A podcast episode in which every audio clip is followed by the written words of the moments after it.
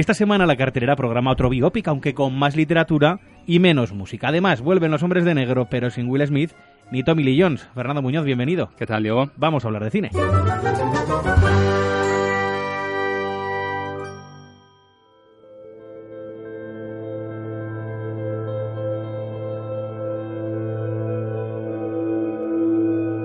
Bueno, Fer, mucho Tolkien, poco Señor de los Anillos en la primera película de esta semana. Eso es, es verdad que es el viaje a la juventud del escritor y a todos sus traumas y también a sus partes positivas vitales, pero no tiene la espectacularidad del Señor de los Anillos porque no es, no es la película de Peter Jackson ni quiere, ni quiere serlo. Además, es una película completamente diferente.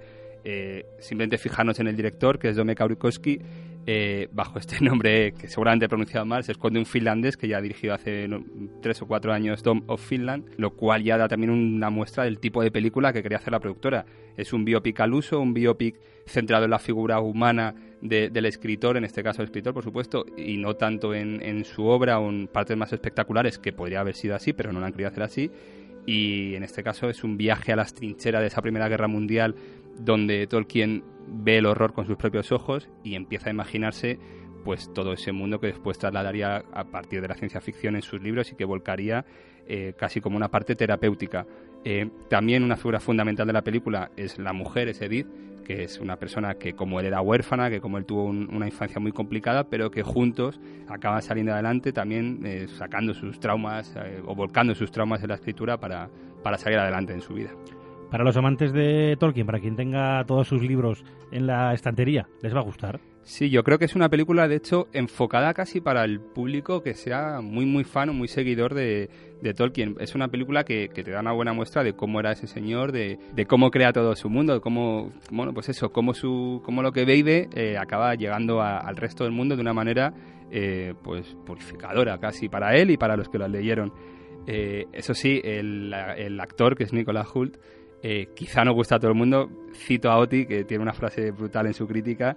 Eh, quizá te dan más ganas de zarandearlo que de leerlo sobre, sobre la interpretación que tiene, que tiene el actor, porque es verdad que es una, está bastante paradito el hombre, pero bueno, eh, como también decía antes, no, no, busca la espectacularidad, no busca eh, quedarte con la boca abierta viendo la película, es más una película de relaciones humanas con, con, su grupo de amigos, que también fue fundamental, que fueron a la guerra, que volvieron muchos menos de los que fueron, sobre todo con su mujer y sobre todo con sus personajes y su, y su imaginario que creo.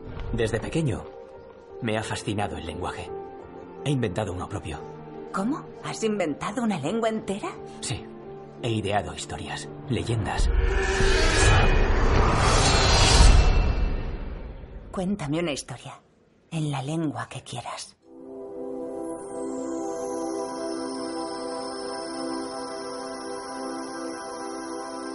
Y tenemos a Will Smith haciendo de genio y por eso, Fer, no creo que sea la razón por la que no esté en, Men in Black. Seguramente haya tenido que ver con que no había dinero para pagar a, Will Smith o que Will Smith no tenía ganas de volverse a fundar este traje negro tan popular y estas gafas que, bueno, que le hicieron hacerse un nombre también en, este tipo de cine de la mano de Tommy Lee Jones. Tampoco se enfunda ese traje Tommy Lee Jones. Eso es, eh, tampoco tiene mucha gana, yo creo, Tommy Lee Jones de meterse de nuevo en esta aventura espacial.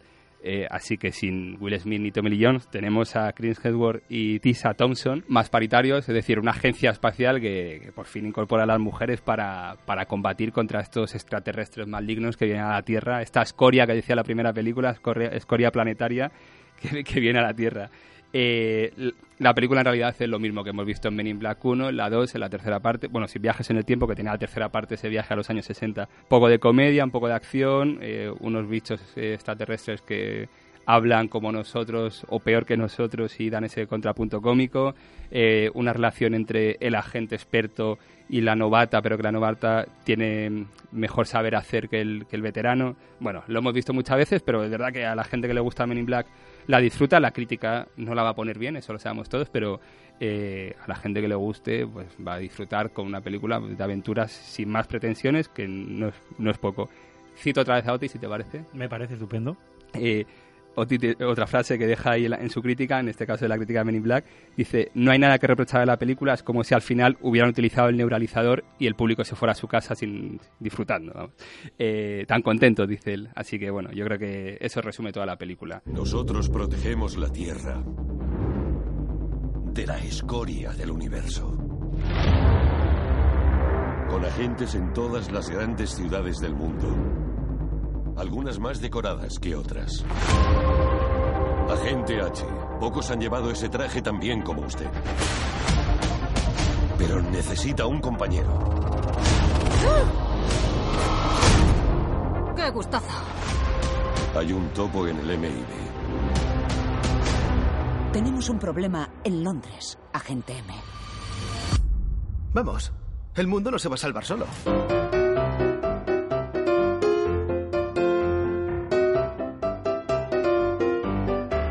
Suena ya nuestra clásica sintonía de claqueta y al pie con las recomendaciones rápidas para dejar el cerebro fuera de la sala. Ya hemos hablado de ella, Men in Black, la cuarta parte de esta franquicia tan popular, y también tenemos Kim, una película de ciencia ficción juvenil eh, con James Franco de protagonista que ha tenido unas críticas pésimas en Estados Unidos. Para los nostálgicos, La biblioteca de los libros rechazados, un título que para la gente que no haya leído el libro es una extraño, para la gente que leyera el bestseller, eh, bueno, es una adaptación eh, no muy fidelina, pero sí que sí que es porque lo- había muchos personajes en, en la novela, aquí se centra simplemente en la investigación de, de quién era ese escritor que, que escribió esa obra maestra y que se perdió ahí en el avatar de los tiempos. para los amantes de lo policiaco, Enemigos íntimos, eh, una película también francesa sobre un- un- dos amigos que uno se mete a policía, otro a traficante. Bueno, una historia que hemos visto muchas veces, pero que está muy bien contada.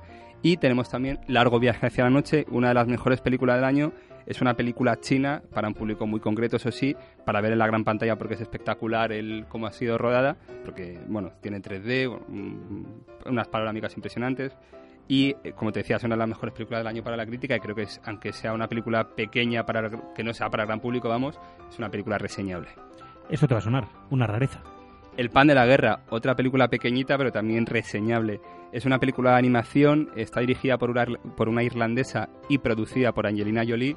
Estuvo nominada al Oscar, al Globo de Oro y la historia es eh, eh, eh, visualmente es muy muy bonita.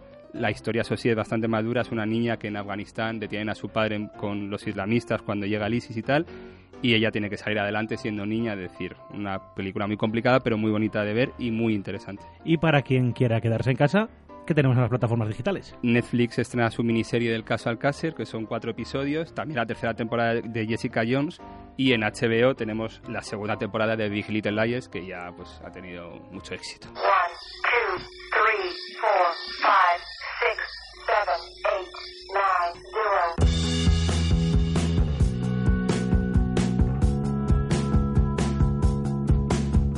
Y terminamos la semana con nuestro top 5 de ABC Play en quinta posición. La Biblioteca de los Libros Rechazados, este bestseller del que ya hemos hablado, que tiene su adaptación francesa, un poquito de toques nostálgicos, un poquito de comedia, un poquito de investigación ahí buscando quién es el autor desconocido, una buena película. Cuarto puesto. Tenemos Aladdin, que es una película que aunque las críticas no fueran especialmente buenas, pero ha recaudado 15 millones en España en apenas tres semanas, así que no podemos obviar el éxito que está teniendo. Mitad de tabla, tercer puesto. Un hecho similar nos ocurre con ese tercer puesto, Vengadores Endgame, eh, supera ya los 28 millones de euros de taquilla, es la película más que más ha recaudado en España en los últimos años, las críticas fueron mejores que Aladdin y bueno, no podemos obviar que es una de las películas del año. Segunda posición. Largo viaje hacia la noche, esta película china de la que te hablaba, eh, veremos cómo funciona taquilla, si se mantiene o no en el top, pero la película realmente merece la pena por lo menos eh, arriesgarse a verla porque tiene de todo. Y en primer puesto.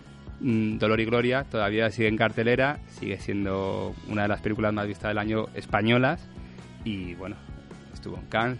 eh, Antonio Banderas ganó el, el premio a la mejor actriz de interpretación en Cannes, una película que no se puede obviar. Si entramos en abc.es, en ABC Play, ¿qué tenemos esta semana? Tenemos entrevista con Nicholas Hoult, el protagonista de, de Tolkien, también tenemos entrevista con Colin Hemsworth de, de Men in Black Internacional y bueno, pues un poquito de todo, un reportaje sobre esta película china de la que te hablaba. Bueno, hay material para todos. Y la semana que viene seguimos hablando de cine y de las recomendaciones de la cartelera. La semana que viene viene Toy Story 4, así que no se la pierdan.